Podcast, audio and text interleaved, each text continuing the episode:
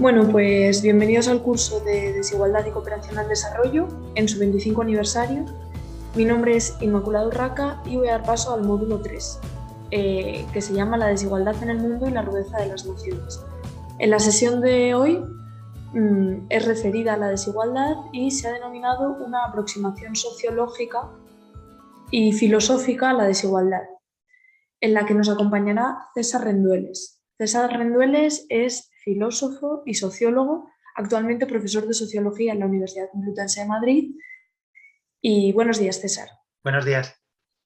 Una pregunta que le voy a hacer es si es verdad que hay quien se esfuerza más y quien se esfuerza menos, y eso es por tanto lo que provoca las desigualdades, eh, haciendo por tanto que éstas se consideren merecidas, o por el contrario, si hay que cuestionar esta supuesta igualdad de oportunidades y por tanto el origen de, esa desigualdad se debe a que el punto de partida es eh, desigual, la igualdad de oportunidades es un mito o qué opina usted? Bueno, las élites económicas y políticas y sociales siempre han defendido sus privilegios como el resultado de algún mérito superior. Esto no es, esto no es nuevo, siempre, siempre ha pasado así. Eh, lo que ha ido cambiando es la naturaleza de esos méritos que se alegaban como justificación del privilegio.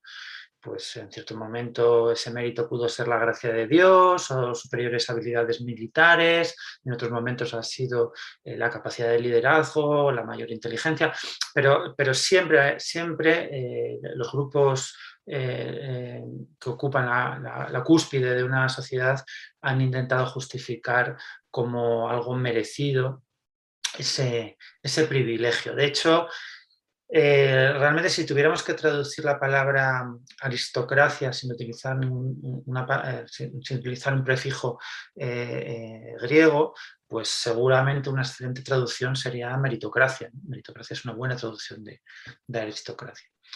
es verdad que la idea de igualdad de oportunidades es un eslogan que suena, que suena bien, eh, es difícil ¿no? en nuestras sociedades renunciar completamente a ese ideal, porque es verdad que hay muchos procesos competitivos en los que esperamos y deseamos que ese sea el criterio, la igualdad de oportunidades para seleccionar a las personas que consideramos más adecuadas para, para un puesto.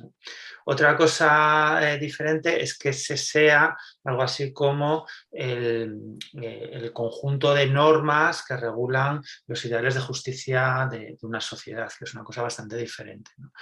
Porque la igualdad de oportunidades lo que promete en realidad es precisamente que haya una especie de control antidoping social, que haya un punto de partida eh, igualitario para que después cada cual obtenga lo que le corresponda en función de sus méritos. Pero realmente los proyectos igualitaristas eh, democráticos planteaban eh, algo muy distinto, no dar a cada cual lo que se merece, sino dar a cada cual lo que necesita para su despliegue personal y recoger de cada cual también eh, aquello que esté eh, a su alcance en función de sus eh, capacidades, ¿no? a cada cual, según sus necesidades, de cada cual según sus posibilidades. Esto es importante porque digamos que es un, es un proyecto democrático radical que, que entraña una tesis bastante escandalosa desde el punto de vista elitista, que es que todos los autodesarrollos personales, todos los autodespliegues personales tienen la misma dignidad. Es decir, que no es más digno eh, de respeto el autodespliegue, yo que sé, de un posible genio de las matemáticas que el autodespliegue de un discapacitado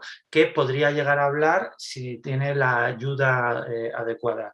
Puede ser más útil eh, ciertos autodespliegues personales, ciertos autodesarrollos que otros. Eso es otra cosa diferente, tal vez sea más útil socialmente. Pero en cuanto a su dignidad intrínseca, son todos igualmente eh, dignos. Eh, y ese es un ideal democrático profundo, ¿verdad? Por eso yo creo que hay una incompatibilidad fuerte entre meritocracia y democracia, entre meritocracia y democracia, porque la democracia está vinculada a proyectos igualitaristas eh, mucho más profundos que el de la mera igualdad de oportunidades. Y bueno, últimamente ha estudiado el caso concreto de la desigualdad en la educación ¿Qué, enseñanzas cree que podemos obtener de este estudio? Bueno, la, educación se ha ido convirtiendo con el paso de los años, a medida que nuestras sociedades se hacían más y más desiguales, eh, pues como en el último y el único reducto en el que esperamos eh, que se dé alguna clase de eh, proceso de igualación de las diferencias, de eh, un cierto proceso de compresión de las desigualdades. Es decir, no esperamos tal cosa, pues, por ejemplo, del sistema fiscal, de los impuestos, no esperamos tal cosa del mercado de trabajo, no esperamos tal cosa de las políticas culturales, no esperamos... parece que es solo la educación donde se pueden dar políticas igualitaristas reales.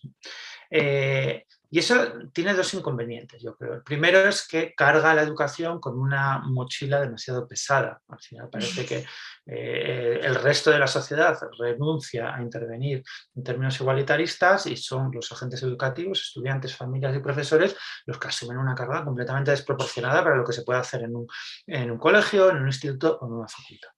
Pero en segundo lugar, por la propia naturaleza del sistema educativo, eso eh, tiende a fortalecer el modelo de la igualdad de oportunidades, ¿no? porque parece efectivamente que en el eh, sistema educativo es donde se pueden debilitar eh, la herencia del pasado, donde puede funcionar ese control antidoping ¿no? para que sea el mérito el que realmente eh, eh, cuente hasta dónde llega cada uno. En primer lugar, sabemos que eso es mentira, sabemos que el sistema educativo reproduce y amplifica las desigualdades, no las reduce, pero en segundo lugar, eso yo creo que eh, deteriora el sistema educativo porque lo convierte en un sistema profundamente competitivo eh, y en lugar de estar enfocado en fomentar el precisamente el autodespliegue ¿no? de, cada niño, de cada joven, en función de sus capacidades, atendiendo a, sus capacidades diversas, a sus intereses diversos. No, necesitamos criterios eh, únicos, unificadores, que permitan la comparación competitiva, eh, exámenes, evaluaciones, calificaciones.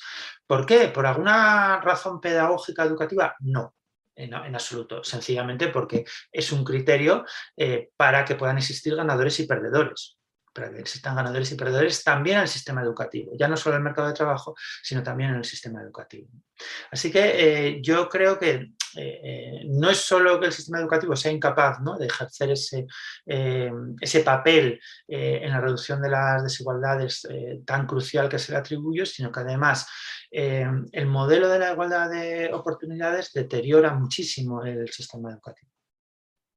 Y si bien ya hemos hablado de los orígenes un poco de la desigualdad, ¿cuáles cree que son los efectos que, provoca la misma? O sea, ¿cuáles son los efectos que provocan esta desigualdad?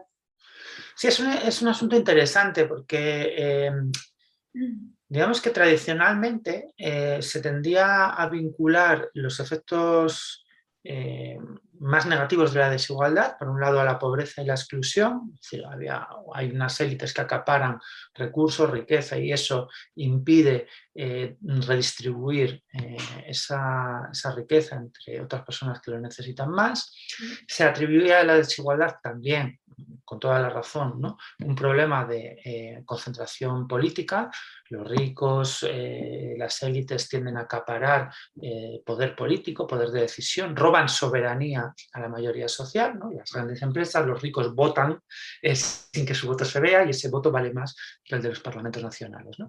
Pero desde hace algunos años, no muchos en realidad, pues, tal vez 15, 20 años, eh, hemos ido descubriendo que hay otras consecuencias menos visibles de la desigualdad, pero, eh, pero terribles, eh, y que tienen que ver con la desigualdad relativa, no solo con la, pobreza absoluta, con la desigualdad que conduce a, una situación de exclusión o de pobreza material severa, sino con la desigualdad relativa. Con independencia de que los pobres de un país, los más pobres, eh, no estén muertos de hambre ni nadando en la miseria, ¿no? con independencia de que su situación relativa no sea particularmente mala, si la distancia que les separa respecto a los más ricos es muy grande, en ese país eh, van a existir una serie de problemas sociales un abanico enorme de problemas sociales eh, muy intenso, ¿no? que tiene que ver, por ejemplo, con la esperanza de vida. Los países más desiguales tienen menor esperanza de vida, pero tienen que ver también con el consumo de drogas, tienen que ver también con los embarazos adolescentes, con la cantidad de personas que hay en prisión, con la confianza social, eh, con una enorme cantidad de problemas aparentemente no relacionados con la desigualdad, como por ejemplo eh, el porcentaje de personas que padecen enfermedades mentales. Entonces, ese es es un descubrimiento muy, muy importante, porque nos muestra cómo la desigualdad en una sociedad deteriora eh, la vida del conjunto de la sociedad, no solo de los que peor están. Por supuesto, deteriora más la vida de los que peor están, pero en un porcentaje menor también deteriora la vida de los que eh, mejor están, incluso de los más ricos, incluso de los más ricos. Esto en realidad es, más intuitivo de lo que parece.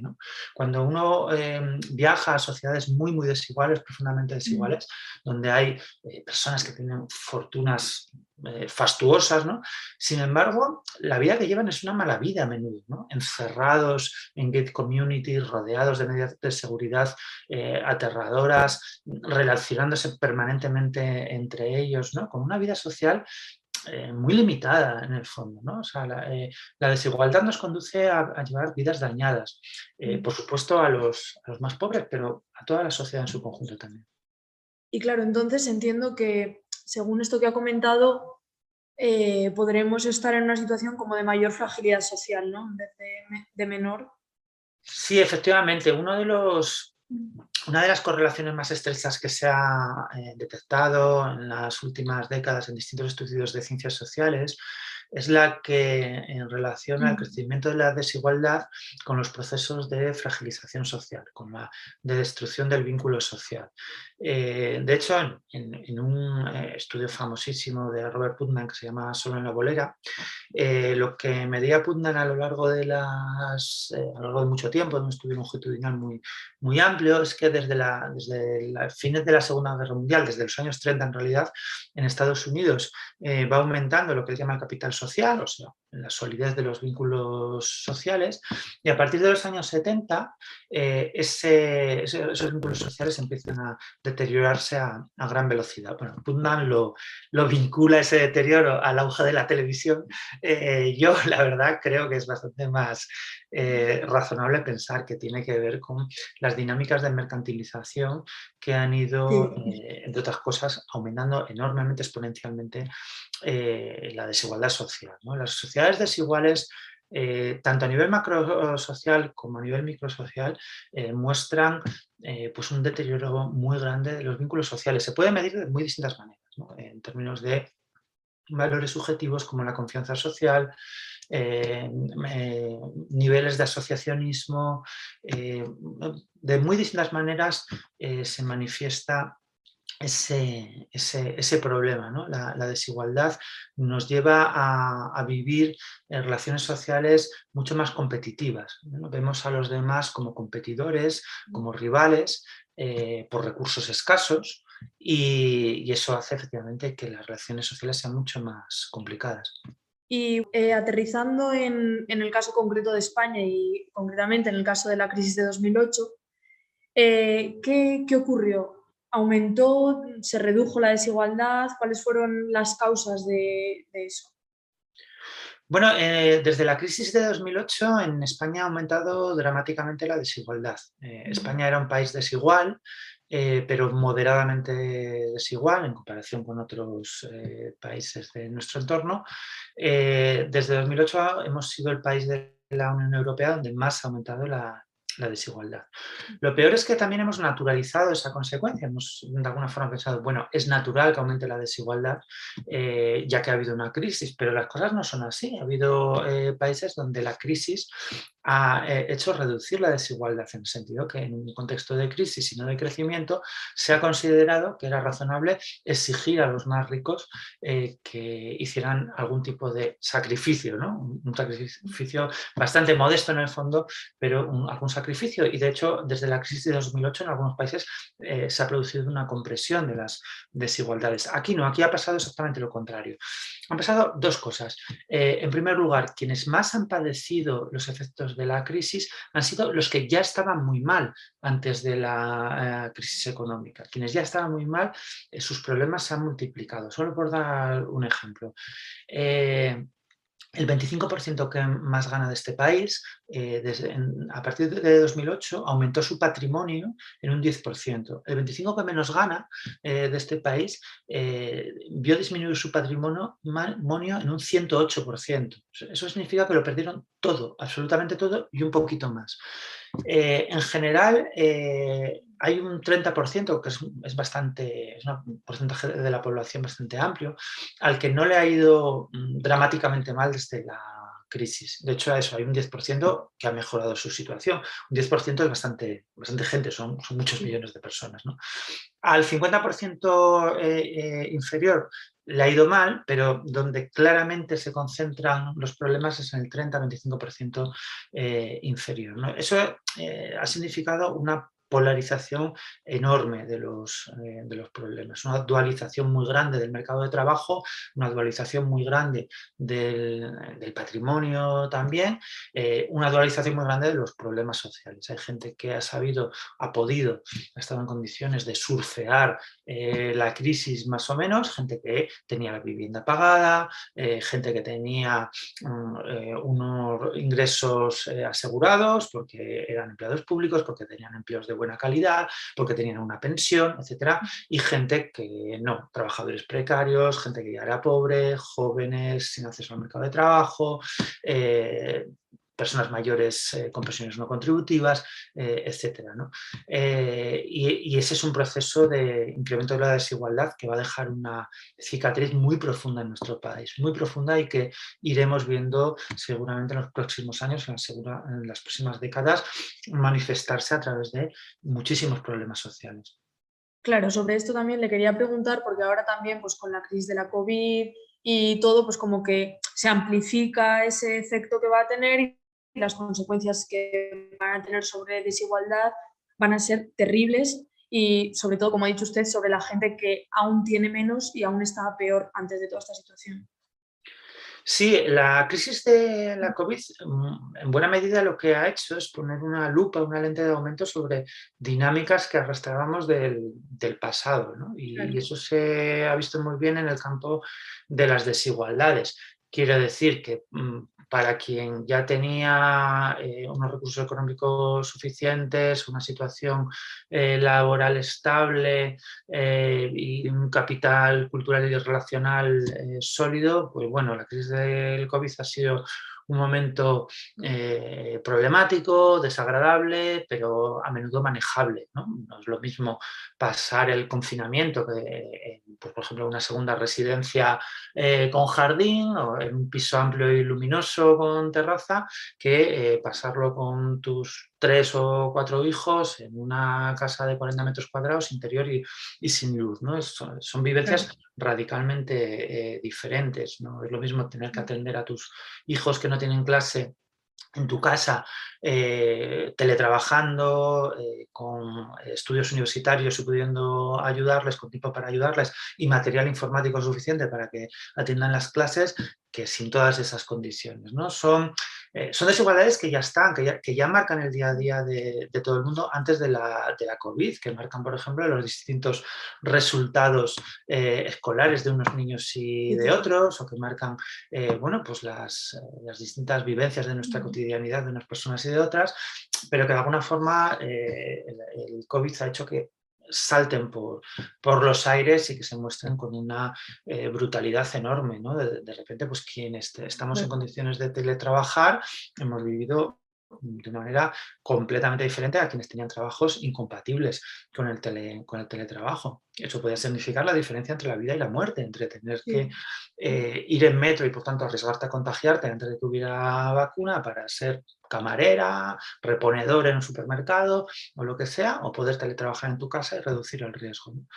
Así que yo creo que, eh, bueno, pues eh, ha sido una especie de eso, ¿no? de, de, momento en el que todas esas desigualdades con las que más o menos convivimos y, sobrellevamos se hicieron insoportables porque se vieron concentradas en, un corto periodo de tiempo. Mm.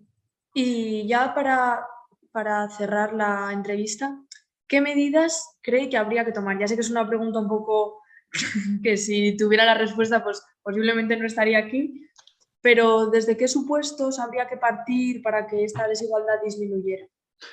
Bueno, ahí eh, cuando se plantea esta pregunta siempre se dice, bueno, es muy complicado, eh, yo no tengo las respuestas. Bueno, la verdad yo sí tengo algunas respuestas, eh, porque quiere decir que la, desigualdad y la igualdad son fenómenos complejos que requieren abanicos de respuestas muy, muy, sofisticadas, pero alguna, tenemos también algunas certezas ¿no? de cómo se abordan esta eh, clase de problemas. Eh, hay algunas respuestas inmediatas, cercanas, que, conocemos porque tenemos pues, una experiencia pasada abundante acerca de cómo se abordaron en el pasado estos problemas. En primer lugar, sabemos que necesitamos una auténtica revolución fiscal. Necesitamos que las empresas y las personas más ricas empiecen a pagar impuestos. Empiecen a pagar impuestos. No digo que paguen muchos impuestos, digo que empiecen a pagar impuestos. Eh, en este país hay un porcentaje significativo de empresas multinacionales que pagaron impuestos un 10% de beneficios en el ejercicio pasado. Es una vergüenza, es una auténtica vergüenza. Ha habido una guerra fiscal en la que eh, las grandes empresas y los más ricos han obtenido una victoria aplastante. Necesitamos revertir eh, ese proceso. Sin eso podemos estar hablando de lo que queramos, pero cualquier política igualitarista va a ser imposible. Necesitamos también recuperar soberanía, soberanía política en áreas claves de nuestras vidas. Eh, y eso se hace eh, a través de la intervención pública, a través, por ejemplo, de procesos de nacionalización. Yo eh, soy ya cada vez mayor, pero no tanto, y aún me acuerdo cuando en este país, por ejemplo, la telefonía era pública, y eso no hace un siglo, hace no tanto. esto hoy resulta inverosímil, ¿no? pero, pero nadie te llamaba a las 10 de la noche para ofrecerte un servicio telefónico que no necesitas, porque la telefonía era pública. Y lo mismo con las empresas energéticas y tantos otros sectores que son cruciales para el sostenimiento de la vida, más en un contexto de crisis ecológica inminente en el que, en el que estamos. ¿no? Así que esas dos cuestiones, eh, revolución fiscal o reforma fiscal en profundidad y nacionalización o al menos intervención pública sobre sectores estratégicos y básicos para el sostenimiento de la vida son dos eh, intervenciones que sabemos bien cómo se hace, que sabemos qué efectos tiene, que sabemos que tiene efectos muy positivos eh, y que se pueden hacer y que no son ni siquiera medidas específicamente de izquierdas, es que ha habido gobiernos de derecha que han gobernado con esos presupuestos. A partir de ahí, de esa base mínima de una convivencia igualitaria en común, pues por supuesto que hacen falta intervenciones mucho más complejas que seguramente eh, nos llevarán décadas, ¿verdad?, poner en marcha y que tienen que ver en última instancia con conseguir que el igualitarismo democrático sea no tanto una forma de gobierno, una forma de gestión, como una forma de vida, ¿no? Y eso implica, pues, transformar nuestras vidas cotidianas, significa intervenir sobre eh, dinámicas del día a día, sobre nuestra manera de pensar, sobre el sentido común. Pero eh, si no damos esos otros primeros pasos institucionales factibles y posibles, eh, eh, desde luego va a ser muy difícil que tomemos medidas más ambiciosas. luego hay pasos intermedios como incluir en nuestros eh, textos constitucionales básicos pues el derecho efectivo al sostenimiento de la vida como un derecho individual, ya sea a través de la renta básica u otras medidas, ¿no? pero que el no morirte de hambre, por así decirlo, el, derecho a la subsistencia forme parte de los derechos de una forma mm, tan básicos como la libertad de expresión o la libertad de asociación, y que eso sea un derecho efectivo y que esté garantizado materialmente por las instituciones públicas. Que ese ya sería un segundo paso después de conseguir impuestos necesarios para financiar esa clase de medidas. ¿no? Pero yo creo que tenemos, o sea, tenemos una experiencia acumulada mayor de lo que a veces pensábamos que nos permite tomar medidas en esa dirección. No, estamos tan inermes ni tan a ciegas como a veces eh, pensamos. Pues sí, totalmente de acuerdo. Vale, pues, pues muchas gracias César, ha sido, ha sido un placer enorme escucharle y haber podido entrevistarle al final y, nada, pues muchísimas gracias. Muchísimas gracias a vosotras y nada, eh, eh, ha sido muy interesante la entrevista y confío en que nos veamos otra vez pronto.